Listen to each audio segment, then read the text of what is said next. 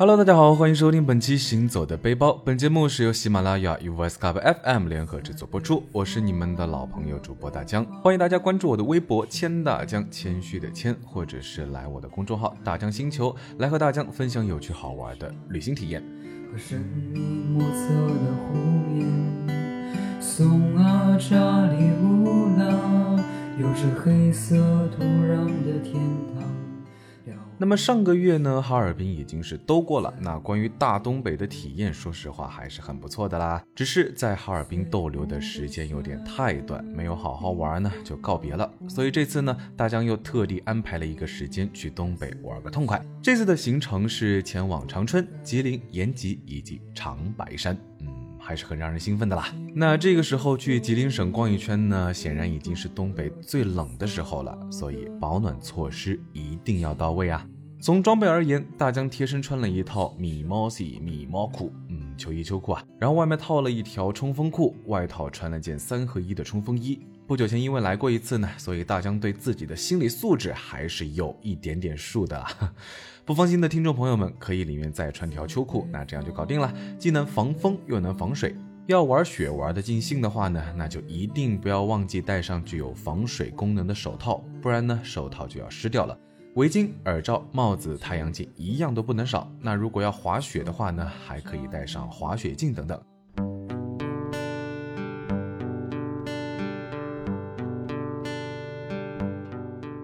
那大江这次呢是参团游，这个团一共六个人，嗯，可以说是名副其实的精致小团了。那我们的行程第一站呢就是伪满皇宫。对于这个景点，大江个人认为一定要请馆内的讲解员逐一讲解，因为这样才能够了解到其中的历史和故事，要不然自己参观会非常无聊。不过呢，还可以当别人请讲解员的时候呢，在旁边盯着，沾下光，省点钱，还是可以的嘛。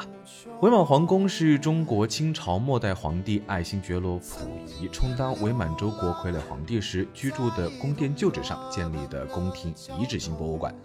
那大江在博物馆里兜兜转转的时候呢，突然看到墙上挂着一个女人的照片，嗯，正好奇在溥仪的皇宫里怎么会有个女人的照片呢？那一旁刚好来了一对观光客，讲解员在前面滔滔不绝的讲，大江呢也偷偷竖起耳朵蹭听。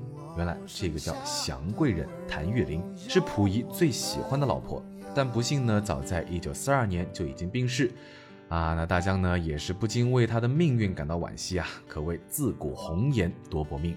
那再往前走了几步呢？一个富丽堂皇的卧室就出现了在大江眼前，原来是祥贵人的房间。大江看着这金碧辉煌的装修啊，好像床的边缘都镀了一层金。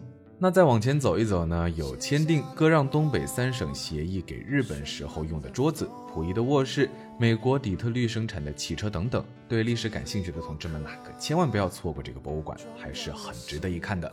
那在博物馆里走走停停呢，半天时间过去了，大江的肚子呢，嗯，呵 呵你们懂的。虽然呢跟团游好像行程比较固定，很多人都比较反对，但是大江在这里还是必须要说，跟团游还是有好处的，那就是从来都不用愁去哪吃、吃什么、怎么吃，当一个什么都不用管的仔，真开心。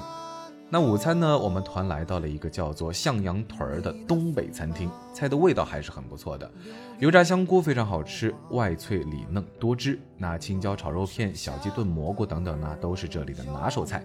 嗯，不过可能是因为大江饿了，吃什么都觉得好吃。那吃完饭呢，还在这里的大堂亲手用玉米杆拌玉米粒，可以说是非常不错的一次农家体验了。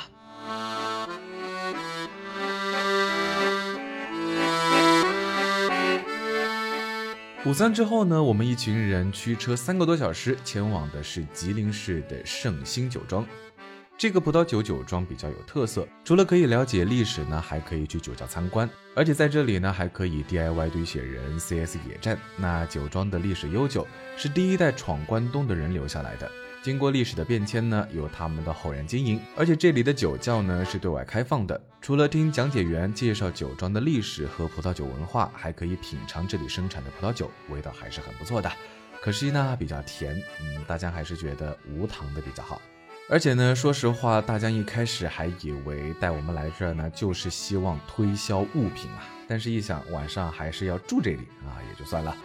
那晚餐大江呢是头一遭在酒庄的热炕上吃，嗯，不过还挺有意思的，就是盘着腿吃饭有点不太习惯，有点小吃力，啊，可能是大江早衰的症状啊。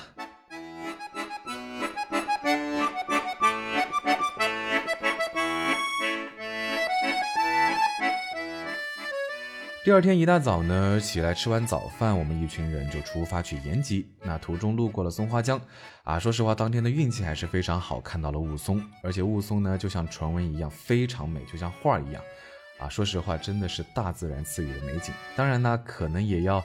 啊，为自己的好运气感叹一下，没准就是因为转发了一个杨超越呢。那经过三个多小时的车程，我们来到了延吉。午餐在红旗村的朝鲜族餐厅用餐，特色朝鲜烧烤，味道还是很不错的。团上的叔叔呢，买了杯白酒，担心一个人喝多了，就和大江一人一半分了。嗯，说实话啊，白酒还是有点辣的。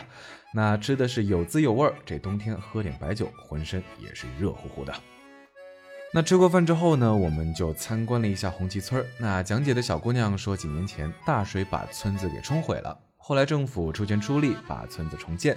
那村民为了感谢政府的帮助呢，所以就对社会开放参观。在村子里呢，可以了解制作泡菜和打糕的过程，并且安排朝鲜族家访，做朝鲜族特色的热炕，了解他们的生活。说实话，还挺有意思的。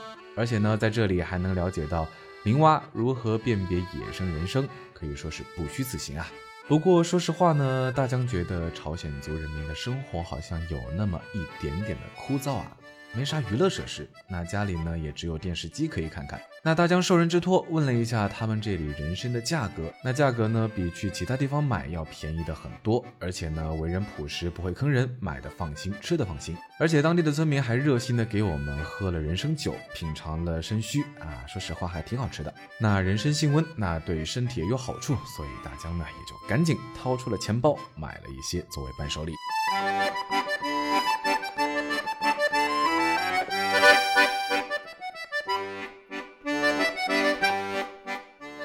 在长白山的脚下，二道白河镇不远的地方呢，还有一个鲜为人知的绝佳地方，被摄影玩家称之为魔界啊。只可惜当天这里没有乌云，所以没有了魔界的感觉。但是呢，依旧很美。不过和之前提到的看雾凇一样，这个也是要看运气的。那我们去的时候，可惜并没有雾。这里呢，绝对是原始森林自然形成的奇特景观。如果配上雾呢，就会非常的美。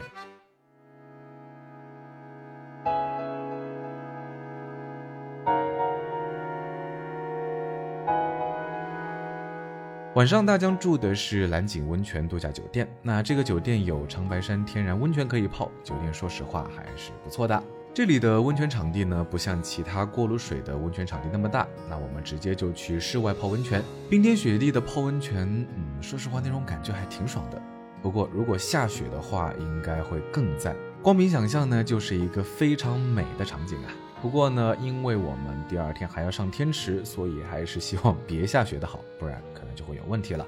就怕山上呢风大雪大。室外的温泉不像其他地方那样用各种添加剂合成出啊，像牛奶呀、咖啡啊、红酒啊、灵芝等等啊各种特色的池子。这里的室外温泉呢，都是用长白山天然温泉水流到这儿的。只有不同温度呢，带着那么些微弱的硫磺味的池子，嗯，说实话还是比较原生态的。而且呢，如果你一不小心把头发碰湿，过一会儿头发就会变硬，连啫喱水都不用。嗯，这温差一大就形成了这种啊，可以说是一个小小的奇特的奇观吧。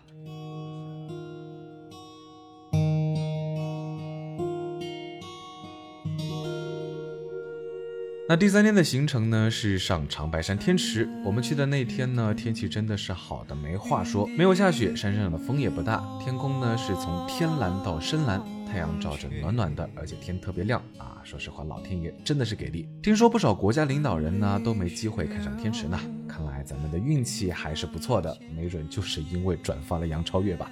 那要看天池呢，是需要坐接驳车，再换上越野车，经过七十二道弯才能抵达。六座的越野车可以搭乘五名游客。山上的路呢，说实话还是挺难开的，绝对考验司机的驾驶技术。那路的两旁都是白桦树，司机告诉我们，这些树的树龄呢都不超过三百五十年。嗯，我还以为我还以为是几十年，但没想到司机会说不超过三百五十年，因为呢，距离上次长白山火山喷发就是三百多年前的事情。那长白山北坡景区里，除了看天池，还能看到长白山瀑布、小天池、绿渊潭和地下森林。大强个人觉得其中瀑布是最好看的景观之一，而且呢，瀑布的水被冻住，居然是呈蓝色的啊！说实话，还是挺长见识的。而且呢，可以被称为东北人民母亲河的松花江的源头就在这儿。在这呢，还可以买到火山灰形成的石头，放在水面上不会沉底。那这里的白桦树的木头呢，由于密度大的关系，导游说是可以沉下水的。嗯，说实话还是有点神奇，颠覆了常规的想象啊。不过呢，最累人的就是看地下森林了，需要走非常长的路，而且还要爬楼梯，对体力来说绝对是个不小的考验。那整个景区玩下来呢，大约需要五个多小时。嗯，虽然累了点，说实话景观还是不错的。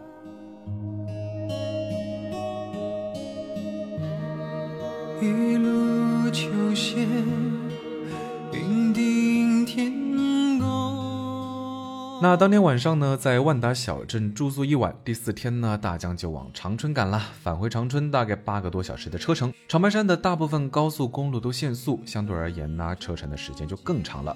回长春当天雾霾还是比较严重，啊，说实话还担心航班取消。好在呢，只延误了三十分钟。那餐后呢，和团友一一告别，朋友拉车送我们到了机场，就这样结束了东北的吉林之行啊！大江还是非常的怀念，也期待下次再来。好了，那本期节目就到这里了，我们下期节目再见！欢迎大家关注我的微博“钱大江”，谦虚的谦，来微博和大江分享有趣好玩的旅行体验，也可以在抖音上关注大江的抖音号“大江浪啊浪二零一九”，咱们一起浪起来！我们下期节目再见，拜了个拜。归附天宫圣境，